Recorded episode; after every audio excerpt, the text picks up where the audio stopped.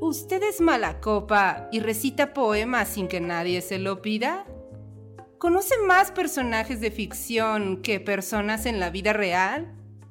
¿Ha notado que no puede debatir con alguien más que no sea usted mismo? Entonces, escúchenos. Entrevistas, tertulia, lúpulo y mucho más en Mundo Lupular. Aviso. Las opiniones, argumentos y tonterías vertidas en este podcast no son la verdad absoluta y pueden estar influenciadas por el alcohol. Si tienes una opinión diferente, publica un podcast.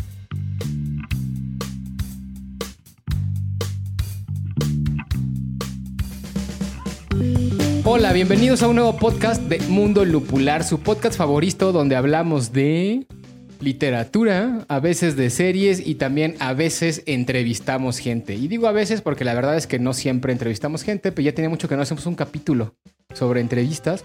Pero ya estamos aquí. Eh, El día de hoy les tenemos un programa bastante variado donde estaremos analizando una novela, donde estaremos platicando de una cuenta de Twitter que nos pareció demasiado curiosa que tiene que ver con temas de literatura.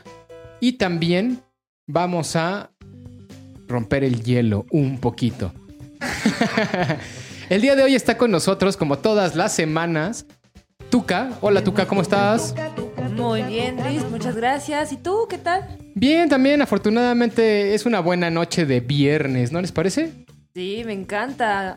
A poner los lupulados, ¿no, chicos?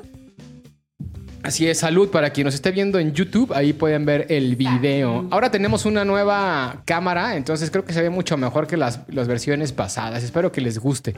También está el Cachuchas. ¿Qué tal amigos? ¿Cómo están? ¿Cómo estás, Dries? Tuca. Oye, Dries, esta sección, me acabo de, de tener un, un Satori, un pequeño despertar. Debería de llamarse el picayelo.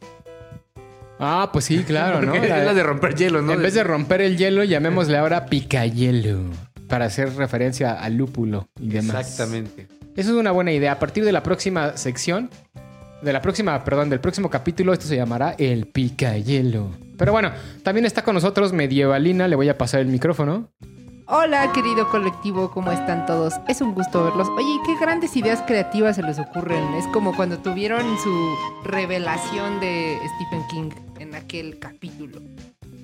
Exacto, ese, fue una gran revelación y la verdad es que ya ni siquiera quiero escuchar ese episodio porque se escucha tan mal. Ahorita ya, a pesar de que ya tenemos un mejor audio, todavía nos faltan unos micrófonos, pero bueno, ya con dos ahí vamos librándola un poquito. Este, pero bueno, pues ahora sí que como han estado todo tranquilo.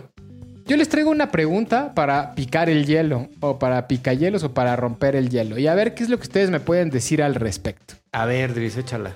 No se la saben todavía, a ver qué, así que lo que salga más espontáneo de todo. La pregunta es: efectos especiales de, ruido, aunque también lo puedo meter en el audio, pero bueno, es si hubiera un apocalipsis zombie, eso que ha estado tan de moda en las últimas décadas, este, bueno, no, sí, décadas, ¿va? ya tiene un rato siendo famoso los apocalipsis zombie. ¿Para qué servirían ustedes? ¿Cuál sería su utilidad dentro de un apocalipsis zombie?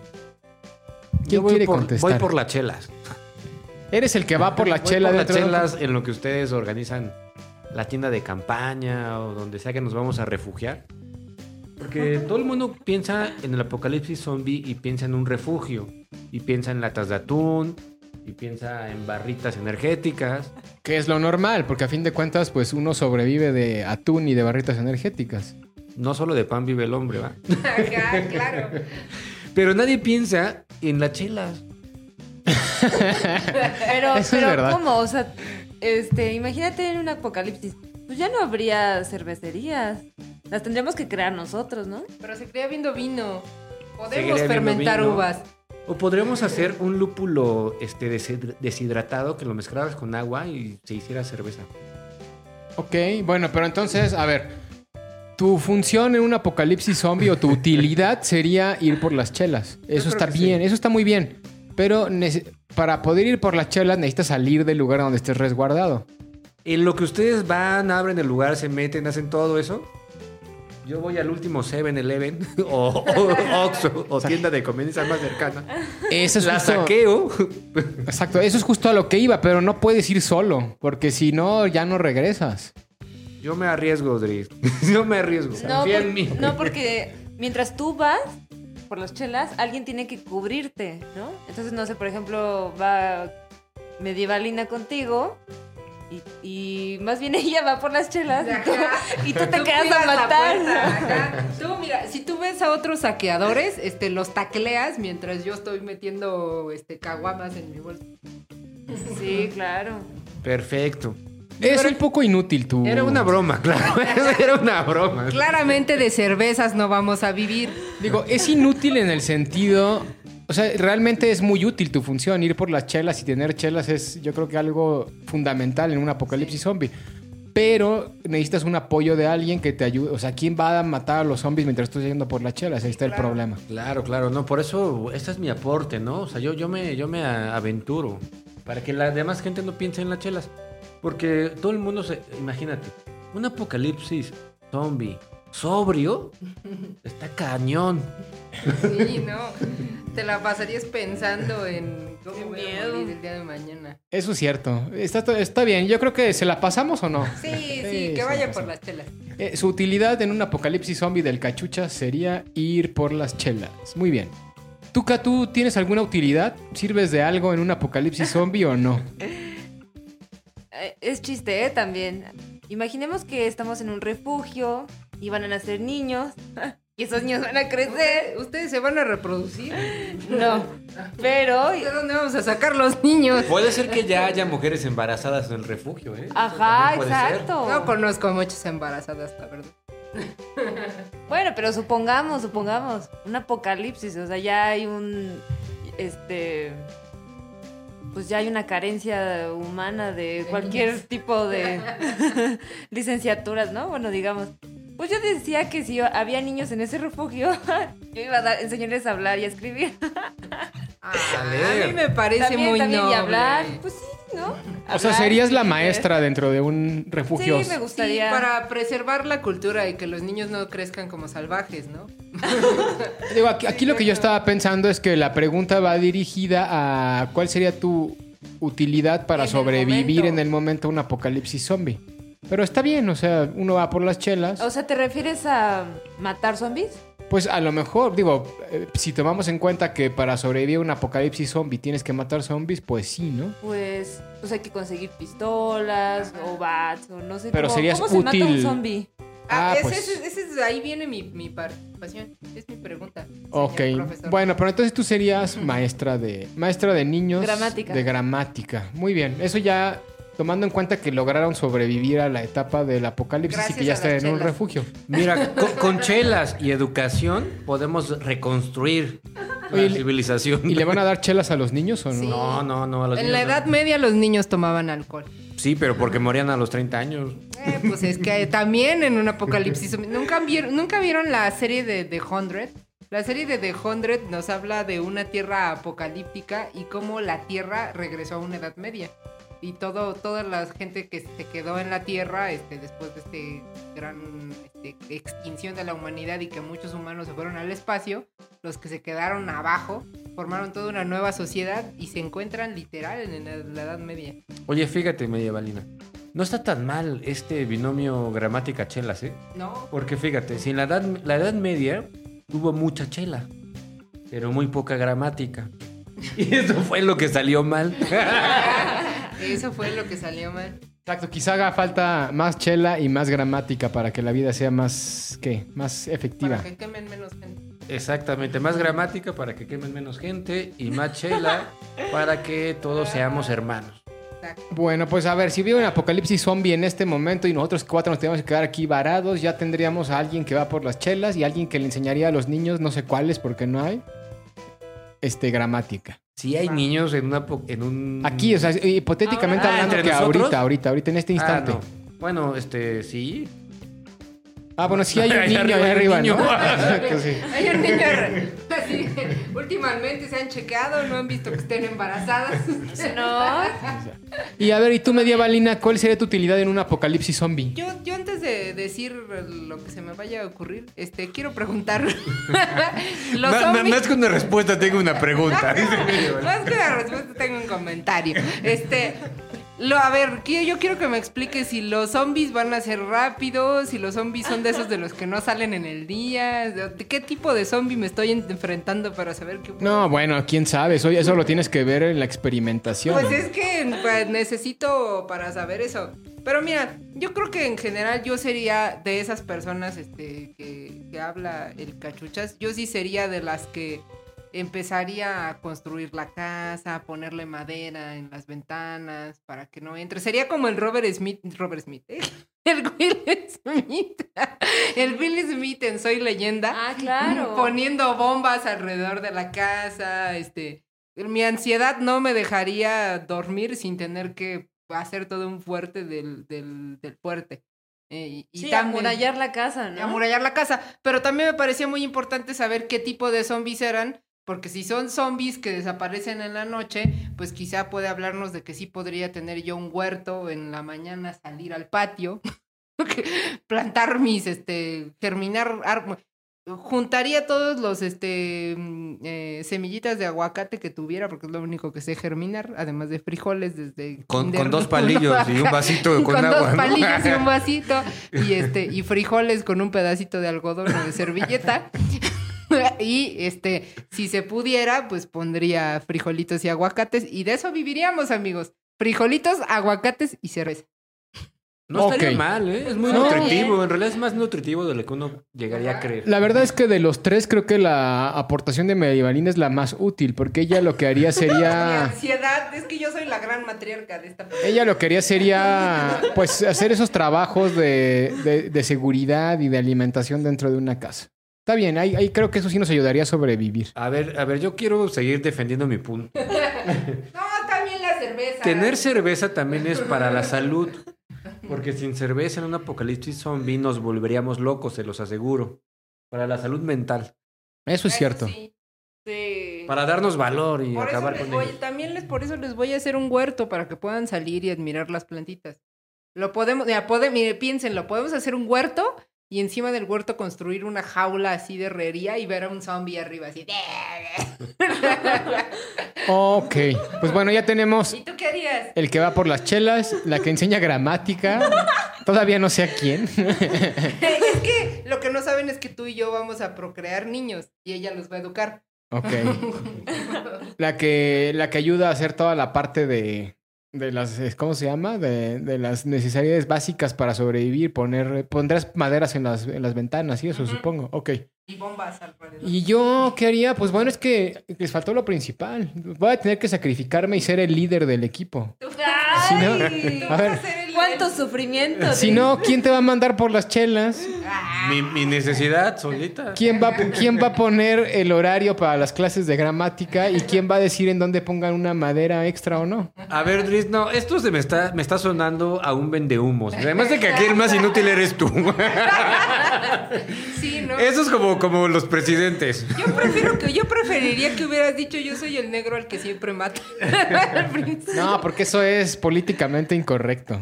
Ah, pero siempre hay un negro al que mata. A ver, yo creo que tú podrías aportar para ser un chofer. ¿no? Ajá, Llevas el coche. bien. Yo te he visto manejar y les pitas y les metes el carro. Soy el líder y además soy el, el, el chofer. No, solo chofer. Bueno, podemos dejar que crea que es el líder y que además sea el chofer. Bueno, yo te puedo llevar por las chelas Exacto, ¿ves? en el Ya hay coche. una combinación ahí. bueno, y alguien tiene que llevar las armas. Yo me ofrezco. Eso sí, no tenemos a nadie que nos defienda de los zombies. Eso sí está Yo voy a problemático. poner una reja en nuestro huerto. Sí, pero ¿qué pasa si cuando queramos salir con las chelas encontramos zombies en el camino? Necesitamos a alguien que tenga una... Aquí No, nos traemos. Tenemos el coche, ¿no? Los atropellamos. bueno, sí. Mira, tenemos tres perros. En Soy Leyenda solo tenía uno. Yo creo que tenemos más posibilidad. Ok, yo creo que nos estamos escuchando muy bien porque todo el mundo está hablando para donde quiere y nadie se pega al Necesitamos más micrófono. micrófonos, ya patrocínenos.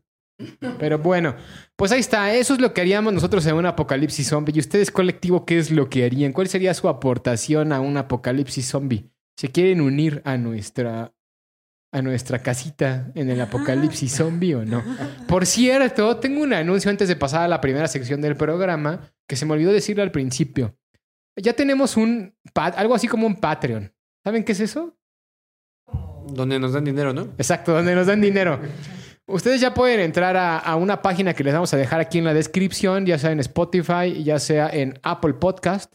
Ya también estamos en Amazon Podcast, ¿eh? para que vean, o en YouTube. Y ahí hay una liga donde dice ustedes pueden donar una cierta cantidad de dinero mensual que va entre los 50 y los 60 pesos, algo así. En Acast, este, Patreon, llamémosle así porque no sé cómo se llama exactamente, y, y pueden tener beneficios. Si entran a la sección del pago de 50 pesos, este, lo que van a tener es música, bueno, perdón, podcast sin comerciales.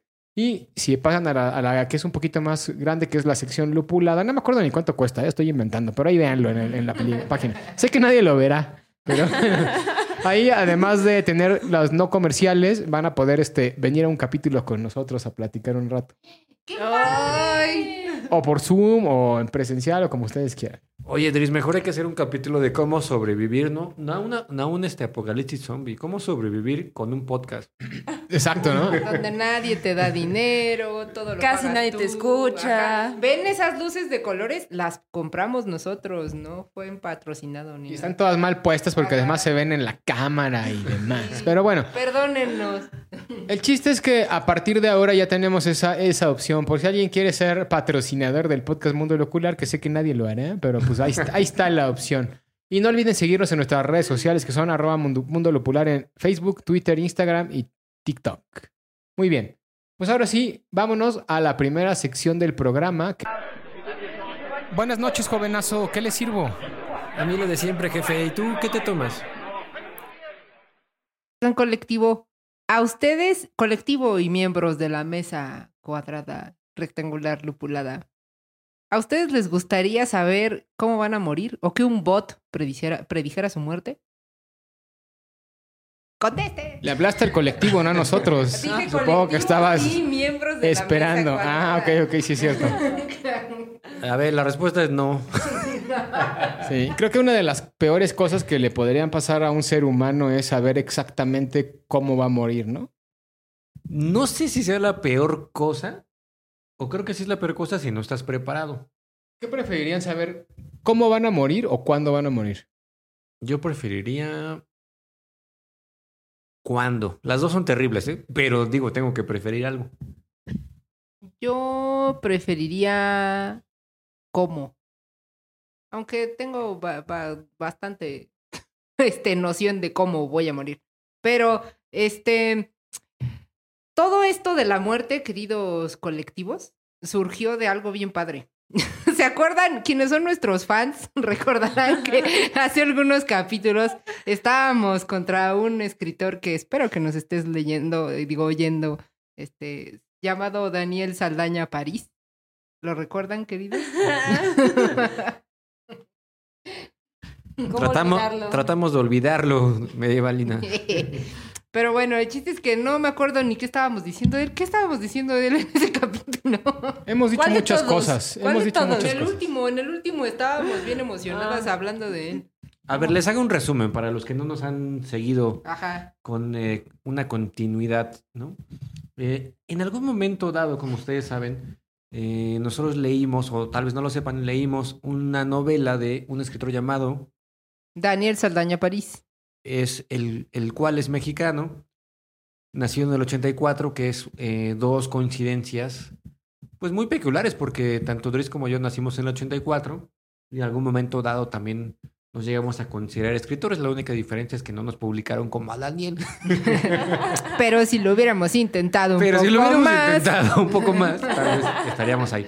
Pero bueno, el punto es que eh, eh, leímos para ustedes, para este podcast, una novela llamada El baile y el incendio, si no me equivoco, Así de es. este escritor, este Daniel. Y eh, pues parece ser que no fue muy del agrado de nuestra querida Tuca. Ay, no. Y por alguna extraña razón tampoco de Medievalina. Yo Eh. nada más estaba siguiendo el cotorreo. Yo ni me acuerdo de qué trataba. Quiero rescatar, aquí quiero puntualizar que por lo menos a y a mí nos pareció una novela muy bien escrita de una persona que realmente sabe lo que está haciendo, cuya historia, si está buena o no, No Pues ya es nos subjetivo. odies, Daniel Saldaña. exactamente. no quiero ganar el odio de nadie. no, y aparte porque no es este merecido, ¿no? Realmente no, no fue así. Pero después se convirtió en un chiste local. Entonces, molestar a Daniel Salaya de París en este podcast se hace sin ninguna mala intención. No, realmente solo lo molestamos por, no sé, yo, yo lo molesto solo porque eh, este Tuca lo molesta y es este molesto por convivir, como diría.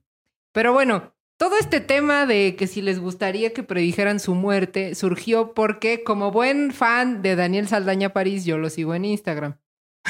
y entonces, hace unos días de esta misma semana, él publicó una imagen que decía, Muertes mamadoras dice que Daniel Saldaña París muere calcinado recogiendo monedas en la fuente de Neptuno.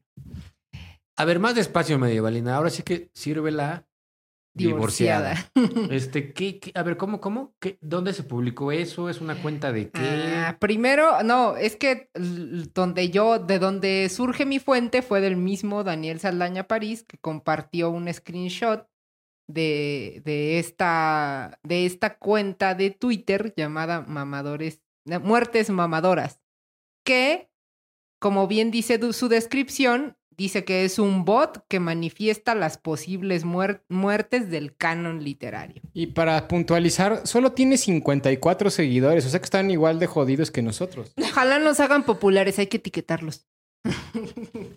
Pero bueno, en general, este, ahorita estoy viendo que pues también pone muertes de escritores ya muertos hace mucho. O sea, es, una, es un juego de imaginar cómo, cómo hubieran muerto, cómo deberían de morir este, algunos escritores, ¿no? Ah, Yo, Sí. yo creo que más bien es este. m- Los escritores mueren de la forma en que ellos mataron a sus personajes en las novelas o en cuentos. A ver, ¿por qué? Porque justamente el personaje, uno de los personajes de la novela de Saldaña París muere calcinado. Que ahí era este Natalia, Conejo y R. Ah, pues fue R el que se murió calcinado. Entonces por eso lo está relacionando con eso. ¿Pero eso coincide con todas las demás muertes no o solo lo es el sé. caso de Daniel? A ver, por ejemplo, les voy a leer algunas y vamos indagando. ¿Qué les parece? Eh, tiene una que es la penúltima que dice Julio Verne muere con los ojos abiertos en un ritual masón. No, entonces no tiene, no, no tendría que ver, ¿no? Más bien Pero es. han leído todo Julio Verne para poder verificar ese dato. O a lo mejor tiene alguna relación con la biografía de Julio Verne, de que a lo mejor alguien lo asociaba con ser masón. No sé. Sí, puede ser. Pero bueno, hay una novela de él que se llama El viaje al centro de la Tierra, que Ajá. es la que se considera masónica. Pero no, no veo una relación en el sentido, como decía Tuca, de que alguno de los personajes en el viaje al centro de la Tierra hayan muerto en un ritual masónico. O igual y solo son datos como relacionados con ellos. Por ejemplo, el- está Humberto Eco. Humberto Eco muere infectado por hongos sin pagar por sus crímenes. Supongo que eso tiene que ver con... Pues no, pero en el nombre de Rarosa la gente moría pensando que moría por leer, ¿no?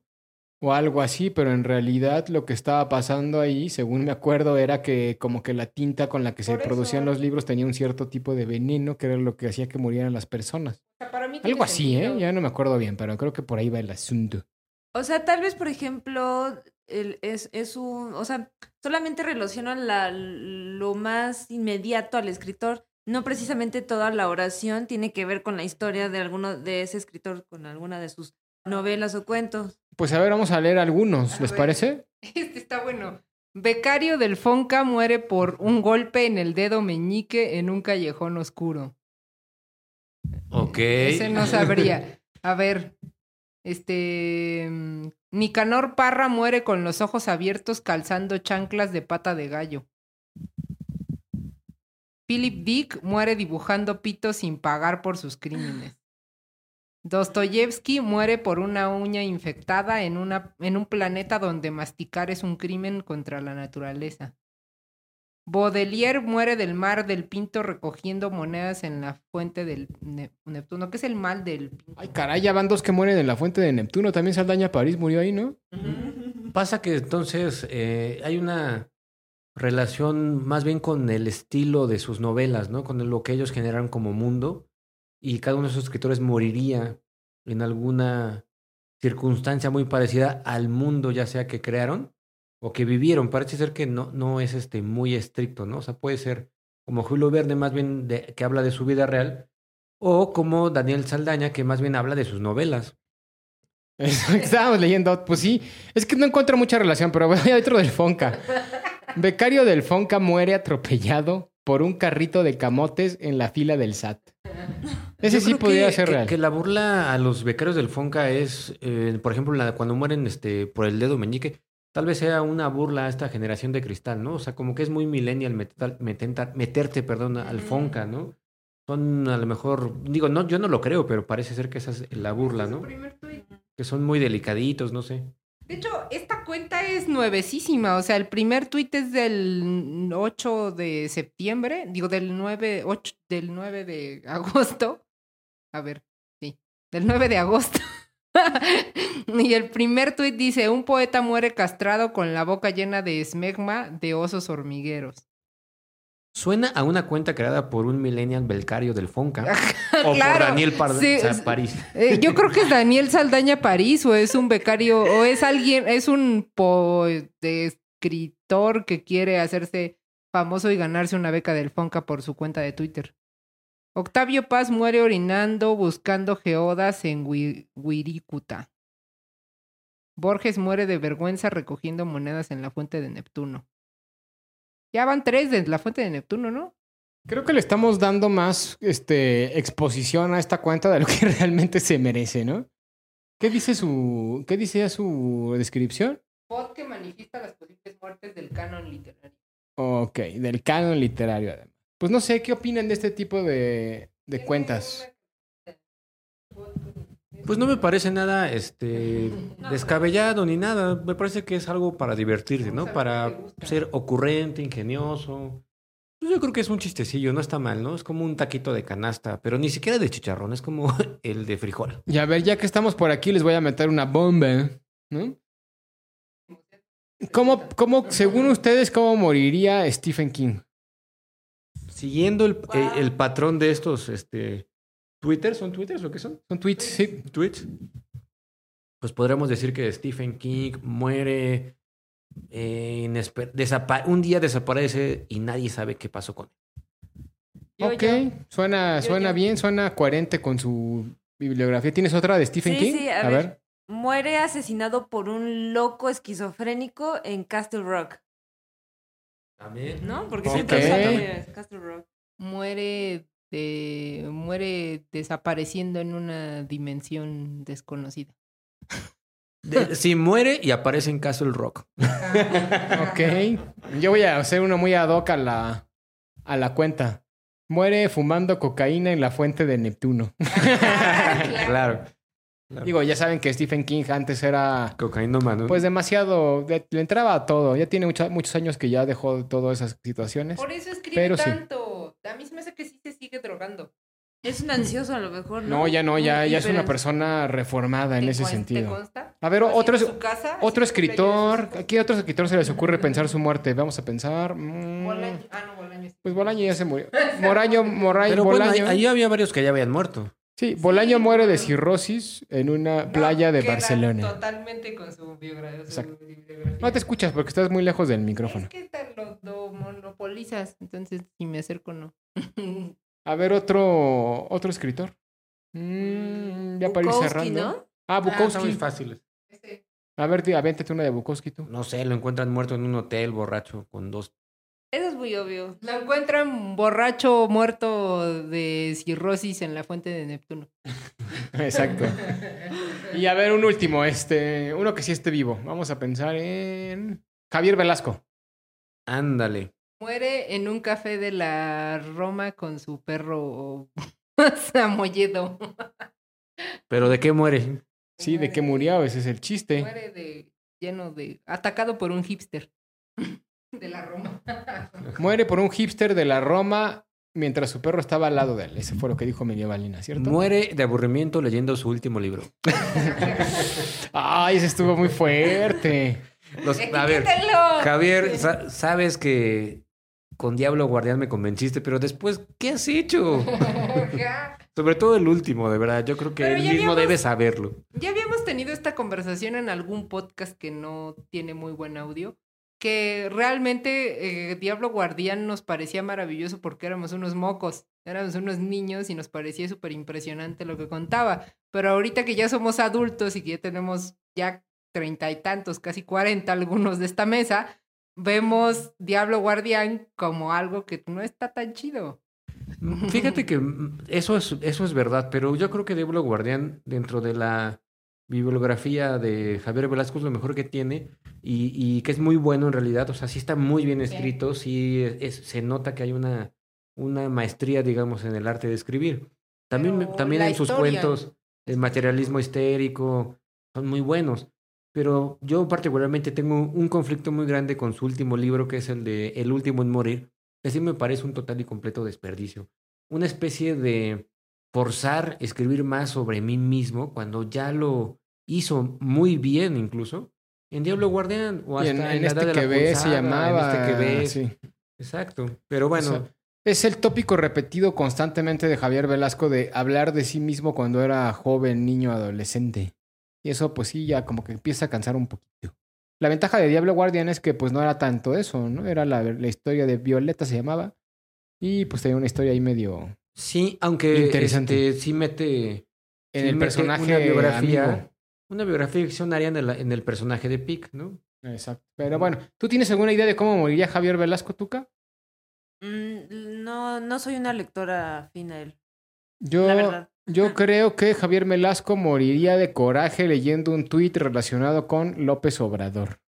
Ándala, o sea, yo sé por qué. Pues porque Javier Velasco suele ser muy crítico en Twitter hacia la cuarta transformación. Ah, no le gusta y está en contra de todo eso. Exacto. Digo que es, es respetable. Yo no, no, no voy a, a dar opiniones políticas. Oye, y este. También podría morir en una motocicleta ahora que lo pienso. Sí, así a lo Albert Camus, ¿no? Muere en una carretera. Bueno, Bueno, Camus se murió en un coche. ¿no? Sí, sí, sí, pero bueno, o sea, en el sentido de Ah, que ya, ya. de un accidente de estrella, ¿no? automotor estrellado en una, en una carretera hacia Cuernavaca, yo creo. ¿Hacia dónde crees que huiría? Sí, a Cuernavaca. A ver a Daniel. Mientras iba a quedar a ver unas chelas con Daniel Saldaña. ¿Daniel Saldaña no vive en Cuernavaca o sí? Nomás está de su novela basada No, vive en- aquí en la Roma. de No, más bien, este Daniel Saldaña es el hipster que mata a Javier Velasco. Oh, Ah, mientras estaba en el restaurante comiendo con su perro. Su perro. Ok. Pues bueno, eso nada más era ahí como un dato curioso por si ustedes quieren ver esa cuenta de Twitter que tiene bien poquitos seguidores y que tampoco está tan interesante. Pero pues ahí está, una idea más. Esto fue ¿Qué te tomas? Ahora vámonos a la sección que ahora sí compete al programa y vamos a hablar de una novela o una novelette, si se quieren ver muy elegantes franceses. O sea, una novela corta que se llama, ¿cómo se llama la novela? Tuca. Los extraños. Así es, así que vamos a servirla divorciada. Ahorita regresamos. ¡Ey, cantinero! ¡Sírveme la divorciada! Perfecto, colectivo. Ya estamos aquí en la nueva sección para hablar del escritor que nos compete a todos. Y es un escritor que, bueno, no sé si ustedes lo conozcan. Es un escritor español. No es tan novicio para el mundo literario, pero no sé si ustedes han escuchado hablar de John Bilbao. Yo nunca había escuchado hablar de John Bilbao hasta ahora que leímos esta, esta obra. Antes nunca lo había visto. Sí, no, ni yo. ¿Ustedes, chicos? ¿No? Eh, no, tampoco. Perfecto. Pues la verdad es que yo tampoco. Es la primera vez que lo leo. De hecho, casi todos los escritores que hemos leído es la primera vez. Pero bueno, una súper rápida biografía de él. John Bilbao nació en Ribadesella, Asturias, en 1972. Como tal, no tuvo formación como escritor, sino que estudió ingeniería de minas en la Universidad de Oviedo. Órale, qué loco, ¿no? Sí, rarísimo. Ingeniería de minas. Pues es como, ajá, también existe esa, es como ingeniería en geo, no sé qué, aquí en México. Ujú. Ok, bueno, pero aquí en en México no existiría ingeniería de minas. Aquí en México no hay ningún... ¿A qué se refieren con ingeniería de minas? ¿A ir a sacar este oro, plata y bronce y? México No existen sé. un buen de minas. Sí, Yo pensé, es que yo estaba pensando en las minas que ponen en la guerra. en las abajo minas de, la- Moria estaba yo pensando. Sí, debe de, ser, debe de ser algún tipo de estudio enfocado en la construcción, excavación y extracción, extracción de las minas, porque pues no nada más es hacer un hoyo, Sí. o sea, hay que construir andamiajes y cosas para que esto no se vaya a caer y funcione. Yo creo que va por ahí, ¿no? Yo estaba pensando en las minas que ponen en el piso y explotan cuando no las ves. No. Bueno, estaba ya creo que muy, Estaba muy pensando en volado. las minas de Moria. No, porque en todo caso sería como militar, ¿no? Lo que tú te estás refiriendo. Sí, por eso me llamó la atención. Ajá, no, no, bueno, por lo menos la biografía de, del señor Bilbao no, no nos está hablando de que sea un ingeniero militar. Bueno, pero a ver, ¿cómo un ingeniero de, en minas acaba siendo escritor? Pues la verdad es que viene muy poco en su biografía, pero lo que queda, claro, ¿qué quieres decir, Cocachuchas? A ver, cuéntanos. Más bien cómo acaba cualquier persona siendo escritor, ¿no? Pues sí, también tienes razón. Bueno, pero yo creo que sí hay una diferencia marcada. O sea, por ejemplo, te esperas más de, un, de una persona que estudió, no sé, historia del arte o letras aquí en México, que se va a convertir en escritor, que un ingeniero, ¿no? Bueno, Pues yo no creo que de- es de generacional, ¿no? A ver, uno por uno. Es que yo- yo creo que es generacional, porque por ejemplo, muchos de los escritores, eh, mm, no sé, de, por ejemplo, Pío Baroja, Pío Baroja era médico y, y muchos de ellos eran como científicos y por ejemplo, del siglo de oro, estoy pensando en Fray Luis de León, Fray Luis de León más que escritor y lo que sea, era pues un doctor de las ciencias. Claro, es que no hay carrera de escritor, esa es la realidad. Ah, actualmente, en- al menos en México y seguramente en otros países también, hay carreras como creación literaria, pero yo soy un convencido de que nadie te puede enseñar a escribir realmente. Es decir, te puede enseñar gramática como lo haría Tuca en un este, apocalipsis zombie, pero ya de ahí a que eh, alguien te enseñe a tener ingenio, a desarrollar historias de una manera eh, empática con tus lectores o que llegue a conmover, eso no te lo puede enseñar absolutamente nadie, creo yo.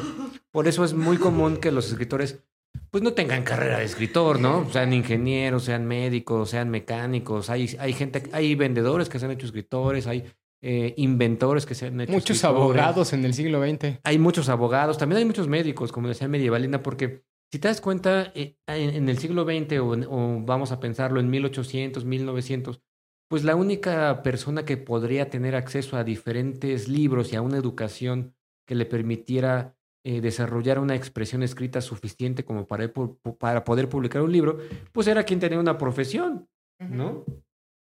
Eso es cierto. Gracias por tu aporte, cachuchas, pero no se, te lo, no- o sea, no se lo tomen tan en serio, digo, solamente es como una observación, o sea, también hay gente que pues estudia arte y va a ser escritor o pintor o lo que sea, y obviamente, claro que una persona que también estudia una ciencia eh, ruda y muy ¿Dura? vigorosa, sí, no, no, no, era otra, este, otra palabra, se me Ah, fue, pero claro que son esas personas las que también pueden escribir, no estoy diciendo que no, por ejemplo, Marcel Proust, que todos conocen, era abogado. Este, Chekhov era médico, ¿no? Y así nos podemos ir con muchos ejemplos como ustedes acabaron de decir. Pero bueno, no es eso lo importante y no estoy menoscabando a la profesión de una persona y diciendo que esa no vale la, o sea, que porque estudió algo que no tiene nada relacionado con las artes, significa que no pueda escribir, ¿no? Acabamos de leer a una escritora que es esta mm, Natasha Brown, que es matemática y también hizo una novela, ¿no? Entonces como que no iba por ahí el comentario, pero está bien. Pero bueno, entonces, a ver, síguele con la biografía de John Bilbao. Sí, no, claro. Na- Nadie, nadie, nadie lo tomó así, ¿no? En fin, bueno. El, ah, lo interesante aquí es que el, el- el señor Bilbao no, no parece que, no, bueno, no sé, pero no parece que ejerció su profesión, sino que se hizo escritor desde el 2005 y ha publicado relatos, cuentos, novelas y pues entre ellos tenemos los títulos de Tres relatos, El hermano de las moscas, Bajo el influjo del cometa, Padres, hijos y primates, Stromboli, El silencio y los crujidos y Los extraños. Ha variado varios premios y en la actualidad vive en Bilbao, donde trabaja como guionista de televisión, traductor y redactor de textos. Todo menos cavando minas. Exacto, Todo menos de acabar mi. exacto. Ok, ¿y cuál es la novela que leímos para el capítulo de hoy y de la que vamos a platicar un ratito? Se llama Los extraños y fue publicada en el 2001 en la mm, ¿2001? digo 2001, 2021, eh, en la editorial Impedimenta, me parece, que es para la que ha estado publicando en los últimos años. Y pues así a grandes, grandes rasgos, la novela trata de problemas maritales que van a estar resurgiendo, que todo el tiempo van a estar girando alrededor de la historia y se les va a presentar dos problemas. Uno de ellos es que como la pareja se va a vivir a un pueblo en Ribadacela, que es donde es de este escritor, y este y en ese lugar donde se fueron a vivir tienen la visita de un primo lejano o tal vez un primo que no ve desde hace muchos años. Más bien nunca lo había visto, creo que solo había oído hablar de él.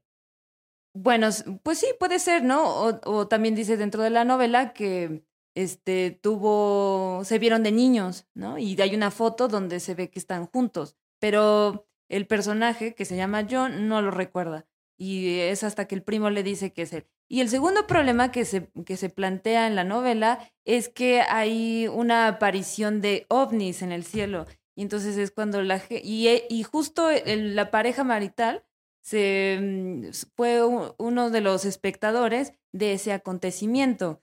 Y llegan ufólogos a la, a la, mm, a la ría, que le llaman así esa región, este, y quieren saber lo que opinan los espectadores sobre eso y no quieren cooperar, ¿no?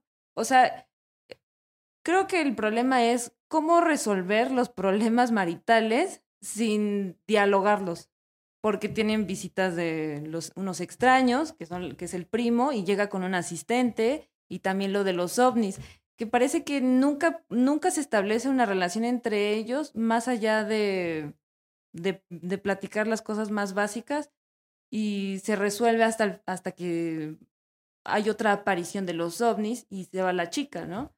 Entonces, eso es como que lo más, más, más, más corto.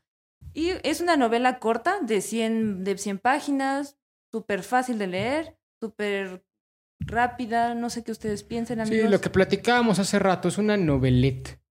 Y una novelette es una, en francés, es una novela corta, en pocas palabras, ¿no? Y a veces este, la línea divisora entre cuento largo, novela corta, pues es este, ¿cómo se llama? Muy tenue, ¿no? A veces uno no, no se puede poner de acuerdo si algo es una novela corta, un cuento largo o qué demonios es. Esta, pues sí, parece ser una novela corta, tiene aproximadamente 100 páginas. Ahí como que la idea es que una, un cuento llega hasta las 60, 70 páginas por ahí, ¿no? Ya después de eso este, se podría llamar novela. Yo creo que más bien tiene relación con, pues, con cuestiones temáticas, ¿no? Un cuento generalmente se centra en un solo personaje, en una sola historia, y una novela ya tiene desarrollo de personajes secundarios, ¿no? Y, un poquito más. Y esta novela, pues sí se queda en ese nivel donde solo se desarrolla bien a los personajes principales, creo yo, ¿no? O no sé qué opinan ustedes. Me imagino que por eso lo considera una novelette. Pero pues sí, termina siendo una novela cortita, amigable, fácil de leer además, y creo que sí es recomendable. Eh, sí, sí, sí, coincido. Em, a diferencia de los últimos libros que hemos leído, eh, les recomiendo ver nuestros podcasts pasado y antepasado. Eh, aunque también es una novela corta, aunque también es un lenguaje muy sencillo, la diferencia es que sí narra o plantea una historia en primer lugar, pero también una situación en la que todos o la mayoría de las personas nos podremos identificar. Identificar no porque todos tengamos para empezar una pareja o un matrimonio, y no todos los matrimonios ni todas las parejas tienen el mismo tipo de problemas que tienen los personajes principales de este libro, pero sí es una cuestión humana que tocaría a la mayor parte de, los individuos, ¿no? Eso por un lado. Por otro lado, creo que está excelentemente bien escrita. Y con esto no sé qué entiendan las personas, porque no quiero decir que es una novela que te vaya a remitir al diccionario cada página, tampoco quiero decir que es lo más novedoso, extraordinario que hayas leído en tu vida, sino quiero decir que está muy bien estructurado, todo es claro, se entiende, no, se, no, no parece una especie de experimento de nueva literatura rara que no terminas de comprender qué fue, sino que es este, muy agradable incluso su lectura. A mí me pareció la lectura muy agradable, muy, eh, ¿cómo decirlo? Como dices, Dries, ¿no? O sea, sí lo recomendaría a alguien más, ¿no? Sí, tiene esa plusvalía de ser una obra que literalmente puedes llegar un domingo estar sentado en tu sillón y de plano no tener nada que hacer y decir, pues, ¿qué quiero hacer? Voy a leer algo.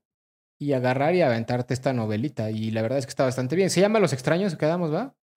Exacto, y, justamente ese, ese, es el tópico central de la novela, que ya lo hemos mencionado un poquito, ¿no? La, la soledad de una pareja que además es pues multicultural y hay un choque cultural ahí entre ambos, ¿no? Uno es español, me parece que la, la mujer Catarina, ¿se, Catherine se llama? ¿Catherine? Ujú. Es este alemana, ¿no? Sí. Alemana todo el tiempo está constantemente pensando en regresar a vivir a su ciudad.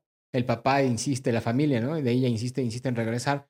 Y eso pues también va mermando la, la relación que tiene con este español. Y a fin de cuentas los extraños se llama, pues me imagino, me imagino que es un doble juego, ¿no? Por un lado está los extraños que son esos extraterrestres que además son un elemento ahí medio, no fantástico, pero sí ficcional que aparece en la novela. Ellos podrían ser por una parte los extraños, pero también por otra parte, y eso creo que es lo más importante, los extraños son ellos mismos, ¿no? Do- Una pareja que vive junta que ya no sabe cómo reencontrarse y que se apoyan un poquito en esta llegada de los ovnis y también se apoyan un poquito en la llegada del primo, pues como para no este, desfallecer el 100%.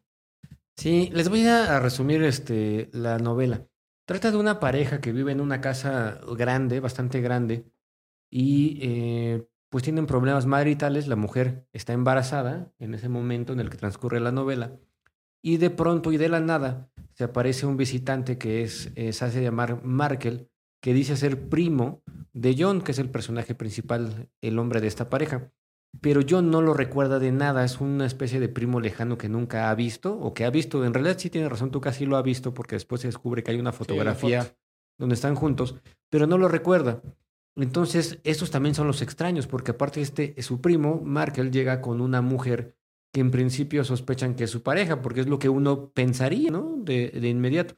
Pero resulta que no, que es una asistente y que Markel está haciendo un viaje porque él, este, en, el, eh, embarazó a una, a una, creo que una menor de edad, a una, este, una, a un- a una mujer que no está políticamente correcto bien embarazar, ¿no? Entonces, eh, digamos que sus padres, que son millonarios, lo mandan de viaje junto con la asistente porque Markel es esta especie de millonario que no puede hacer nada por sí mismo, ¿no? Que necesita que alguien esté ahí al lado asistiéndole en el pago de las cosas, e- etcétera. Y se alojan aparentemente por un día, pero terminan siendo semanas, no sé si meses, no me queda muy claro cuánto tiempo transcurre. Y esta estancia, esta estadía de estas personas va modificando la relación que tienen Catherine y John, que son la, persona, la pareja de, los personajes principales, mientras al mismo tiempo ocurre un evento de un avistamiento ovni. Yo le llamaría ovni porque en realidad no sale ningún extraterrestre Sí, exacto, ovni. eh, que son tres luces, que, que, que, pues están ahí, que ellos ven desde la ventana, y este, esta aparición eh, genera que un grupo de ufólogos se instalen eh, en, decías que era la ría, Sí. la ría, la, ría, la palabra ría en realidad es casi un equivalente a llano, o sea, está la, la casa y hay un llano, pero ellos como son españoles se llaman ría, y ahí en la ría se instalan estas casas de campaña y para estar observando porque esperan que regrese. Y también ahí tiene una crítica eh, social un poquito porque los ufólogos que esperan que regrese creen que es el advenimiento de Cristo. Eh, creen que es Cristo o alguna especie de Dios que regresa, ¿no? Bueno, Cristo, ¿no? Particularmente, no es cualquier Dios. ¿Tú, qué- ¿tú te acuerdas? Sí, sí, sí, es de Cristo. Es una referencia. Exacto, creen que es el advenimiento de Cristo. Y a mí lo que me impactó mucho de la novela es que mientras sucede este evento de, eh, de los ovnis, eh, la- tanto la pareja John y Catherine como los inquilinos momentáneos prestan cero atención a este fenómeno y a mí eso me impactó mucho porque yo creo que de verdad si yo viera unas luces en mi casa, porque se, narra que incluso una de las naves pasó por encima de la casa y la iluminó incluso, que sonaban ruidos extraños, que se escuchaba como un bajo muy grave que se sentía más en el pecho que en los oídos. Me parece que si eso pasara, pues yo creo que todos se nos caen los calzones, ¿no? O sea, dices, ¿qué onda con esto? Pero ellos estaban en lo suyo, que era su pelea. Bueno, no su pelea, porque realmente no estaban peleando, que era su situación de vida, ¿no? El, el hecho de que tuvieran a estos dos personajes extraños, por decirlo así, entre comillas, que vivían en la planta baja de la casa, que también les desordenaron totalmente, es decir, hubo una irrupción en la realidad o en la cotidianidad de esta pareja. Y creo que eso es lo que, lo que, los, este, lo que les impacta más que los ovnis, ¿no? O creo que también habla de un ensim- ensimismamiento, ¿no? O sea, como como parejas o como individuos solo vemos nuestro pequeño mundo, ¿no? Pero bueno, ¿tú qué piensas, este Dries, Tuca? Sí, pues exacto, ¿no? Y ahí, ahí está la, es la, tiri- la triada extraña, ¿no? La, la pareja, el- la pareja relación con los primos, bueno, el primo y la asistente y la- los ovnis también. Y al final esa, esa sensación de extrañeza, pues lo manejan como una normalidad, ¿no? Está normalizada la señal de extrañeza. Realmente nadie se sorprende de que todos sean unos extraños entre sí. Y eso también es lo que está padre, ¿no? Y al final, bueno, no, no, no mejor para no decir spoilers, pero pues al final creo que pasa lo evidente, ¿no? ¿No? Que, te- que termina habiendo una ruptura de algunos tipos. Qué spoilers, ¿no? Sí, exacto, ya sé, pero pues, en fin, y, en- y- y eso, y eso trata la, y básicamente esa es la, histo- la historia de la novela. ¿Les gustó? Sí, la verdad es que sí, sí me gustó. Eh, al principio me pareció que iba a ser una vuelta de tuerca por la aparición de los ovnis y pensé que ya se iba a tratar de ese tema, pero no. O sea, se- volvió a la, a la realidad del problema marital y luego surgió lo de los primos, que pensé que iba a ser otra vuelta de tuerca porque justo en la novela, este, a ver, paréntesis, ¿se permiten spoilers? Pues nada, a ver, si es uno muy fuerte, mejor no. Por si alguien está escuchando el podcast, diga, ay, me venimos a leerla, ya no, no spoiler como tal. Solo análisis. Bueno, pues hay un momento de suspenso que, que, que está muy padre, que eso me gustó y pensé que se iba a dar otra vuelta de tuerca, pero no, o sea, como que me, lo que me gustó mucho de la novela es que el, el, el escritor Bilbao logró como logró solucionar los problemas que estaban surgiendo, que él solito metió a los personajes y él solito los resolvió de una manera que pareció muy natural. Y me gustó mucho eso, se sintió muy normal, como muy tranquilo, no se sintió como desesperado, con prisa, o sea, explicaba muy bien los acontecimientos y pues es bastante satisfactorio. Yo Sí, claro. creo. Además logra cerrar una historia completa en pocas páginas, que eso también es algo meritorio. Sí. Fíjate que hablando de cerrar cosas, yo siento que la novela deja varios cabos sueltos, pero esto no como algo negativo, al contrario, sí, sí. me gustó muchísimo. Eh, para no hacerles spoiler, hay un personaje secundario que llega a salir que es el padre del asistente. Y al final de la novela ya no se supo qué pasó con él. Eh, no les voy a decir cómo o por qué leanla ustedes, porque sí es eh, eh, interesante, o sea, sí es padre, sí es un libro que les recomiendo leer, sobre todo si están empezando a leer lo van a disfrutar muchísimo porque es muy ágil la lectura, nada cansada, todo lo contrario. Creo que es muy, muy, muy divertido leer este libro. Sí, exacto. Pero a lo que me refería con cerrar, o sea, bien, sí deja cabos sueltos, pero creo que esa también es una, una, una buena técnica narrativa del autor, porque a fin de cuentas, pues eso ya se queda en la imaginación del lector. Pero la trama principal, pues sí, sí cierra, ¿no? Y, este, y el hecho de que deje esos, esos pequeños cábitos, pues más bien es ya como, como e- eso que, eso que el lector debe de aportar extra a la, a la, a la trama, que a veces no nos gusta tanto hacerlo, pero pues bueno, que también a veces este, pues es útil. Exacto. Me parece que es, es muy padre esto porque yo me acuerdo que antes se decía que un cabo suelto era, haz de cuenta, un error del escritor, que eso era imperdonable, que Sí, no exacto, sobre podías todo en el hacerlo. realismo, ¿no? En la época de Emile Zola, en fin, del siglo XIX en Francia y demás. Exactamente, pero parece ser que ahora eh, se está rompiendo ello. Y yo creo que está bien. Yo creo que está bien porque a veces la imaginación del lector aporta muchísimo más que lo que el, el escritor le pueda decir. Sí, totalmente de acuerdo. Eh, Este, pues ya lo decía desde Roland Barthes, ¿no? Con la muerte del autor. Lo que importa no es lo que está narrado ahí, sino que lo que el lector puede interpretar y, y leer eh, retóricamente a partir del texto.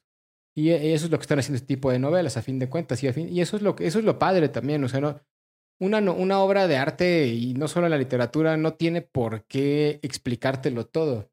¿No? Uno también tiene que tener su granito de arena y ser una, un, en este caso, un lector crítico que también pueda aportarle algo a la propia historia y eso es lo que le hace que la mantenga viva. El rizoma de Ad Gilles de Luz, ¿no? Este, eso creo que también es bien interesante. Cuando una novela te deja pensar a ti cosas que pudieron haber pasado, a veces es hasta más fructífero que cuando una novela te cierra todo y ya no tienes tú ni qué pensar ni qué aportarle extra. Bueno, eso pienso yo, no sé ustedes. Sí, totalmente. También pienso lo mismo. Este, me agradó muchísimo que dejara eso- ese cabo suelto. No sé si sea uno o varios. Yo creo que son varios, ¿no? Incluso lo de la aparición extraterrestre, pues, a final de cuentas, no, no, no, no sé qué pasó. o Pues es que eso pasa de siempre. O sea, uno ve un ovni en la calle y de, y de pronto ya no lo vuelve a ver y, y ya no pasa nada. La vida sigue. y ya uno no se vuelve a preguntar por el ovni ni nada. Eso mismo pasa ahí, ¿no? Claro, fíjate, lo- eh, me, me parece este, padre lo que dices, ¿no? La vida sigue, porque incluso tu vida tiene un montón de cabos sueltos. O sea, ¿cuánta gente no conoces alguna vez? Incluso te puede llegar a caer muy bien, luego nunca la vuelves a ver. Este, o eventos que dices, pues ya no supe cómo se resolvió esta situación, pero ya se resolvió. Nunca sabemos cómo resolvemos nosotros como mexicanos en este país de, de gobiernos de, dudosa beneficencia para su pueblo ya no sabemos si qué, qué va a pasar, pero siempre salimos adelante, ¿no? Siempre se dice, híjoles, que ya pasó, ya subió la gasolina, pues ya subió la gasolina, pero sea como sea, seguimos cargando gasolina. Sí. O sea, ¿cómo- cómo lo, En lo algún haces? lado saldrá dinero para seguirla cargando así suba a 10 pesos. Bueno, no sé, 10 pesos es mucho, pero un peso, digámoslo de alguna forma. Pues es que sí sube 10 pesos, y nada más que Pues poco sí. a poco. Sí, ya sé, pues estaba en 11, 12 pesos hace 10 años, ¿no? O menos, ya ni sé ni cuántos. Pero pues bueno, pues ahí está la recomendación de novela o novelet para leer en un domingo cuando no se tiene nada que hacer sentado en el sillón de tu casa y tomándote una un vino, una cerveza, lo que ustedes quieran. ¿Quién edita esa novela? Este, Impedimenta, ¿verdad? Sí lo mencionaste, ¿verdad, Tuca? Sí. Y oye, Andrés, si tú conocías a Impedimenta, te lo pregunto porque cuando Tuca me comentó que era Impedimenta la editorial del libro que nos tocaba para la siguiente semana, eh, yo no me acuerdo muy bien de, de haberla escuchado, pero creo que es muy buena editorial, ¿no? Sí, fíjate que no, pero por la, la- la novela la leímos en el Kindle y por la forma en la que está hecha la, la ¿cómo se llama? La, la portada, ¿sabes a quién se me figuró mucho? ¿Te acuerdas? de A una novela? Tusquets. Ah, ah, no, Tusquets, hay una, hay una, tú no leíste esa novela que se llamaba, creo que no la leíste, una que se reseñó después en Fahrenheit, que era la de El verano en que mi madre tuvo los ojos verdes o algo así. No, no, yo no leí Este, que es ese tipo de novelas así de, de introspectivas un poquito, ¿no? Y, y- y es lo único que conozco. Y no sé si esa novela incluso sea de esta editorial, pero siento, no, no ubico el nombre, pero ubico el, el diseño del estilo de las portadas. Es que yo creo que sí es parecido a Tusquets, ¿no? Acuérdate que Tusquets tiene varias colecciones. Una erótica que es de color rosa, pero también tiene una de color negro con una fotografía siempre. A mí me recordó mucho a Que Tusquets. es la de, la de rayitas negras con blanco, ¿verdad? La de, o sea, donde está este... O sea, que es así como, no me acuerdo cómo se llama esa. Hay como una que es blanca con negro. De, no, pantalón de escuela de gobierno, que es así como con cuadraditos. Está esa que tú dices, pero también hay otra que es totalmente negro. Ah, ok, ok. totalmente negro y nada más tiene una fotografía. Yo, yo a mí, a mí me, Se te figuró esa. se me figuró esa. Este, pero no sé por qué desde que vi la portada, el tipo de letra de la portada, yo sé que no se debe juzgar a un libro por la portada, es algo que me queda clarísimo. Pero eso es algo que hacemos todo el tiempo. o sea, Pero es algo que es innegable juzgar el libro por una portada. Bueno, vamos a decir que es, eh, puedes juzgarlo, pero no debes dejarte llevar por ese juicio, ¿no? Y no solo por la portada, sino por todo el estilo artístico que tenga, el tamaño, el tipo de papel. A, a mí sí, hay veces que me gusta, que compro novelas porque me gusta la portada y porque lo toco y se siente padre la sensación de tocarlo. No sé cómo expresarlo. sí, no, te pero- entiendo, te entiendo. Este, de hecho, yo viendo esta portada, me- el libro de entrada me gustó. O sea, como que dije, se me hace que sí me va a gustar este libro, ¿no? Y, y sí, ¿eh? Sí, sí me gustó. ¿Tuca, te gustó el libro entonces? Sí, pues ya creo que lo comenté. ¿Ya lo habías Ya. dicho? Ah, Sí, perdón, perdón, sí. el, el, el lúpulo hace... Pues bueno, efecto. pues es hora de terminar con el programa del día de hoy, ¿les parece? Si llegaron hasta acá, muchas gracias. No olviden seguirnos en nuestras redes sociales que son arroba mundo lupular en Facebook, Twitter, Instagram y TikTok. Y también ahí está el Patreon por si alguien quiere donar unas pesitos. Que no es Patreon, se llama. Se llama Acast Patreon. Sí, yo, yo los invito a que no piensen en dinero. Piensen en chelas y decir, les voy a invitar una chela a estos cuatro. ¿Cuánto es? Una, tres chelas al mes. Ándale, algo así. Con tres algo chelas, así. si nos invitan tres chelas al mes, ya con eso sale. Que no sé ni para qué estamos pidiendo dinero, pero bueno. No, para, pues para comprar chelas, lo que, lo que les digo, porque Las chelas sí están caras, por eso pensábamos que en el apocalipsis zombie Mira. necesitamos cerveza. los micrófonos, las cámaras, órale, nosotros le entramos. Pero la cerveza, Sí, eso, eso, eso tiene que venir de ustedes. Pues bueno, pues muchas gracias por haber llegado hasta aquí, Tuca, Medievalina, Cachuchas. Gracias por estar en el episodio de hoy. Nos vemos en el siguiente. Adiós.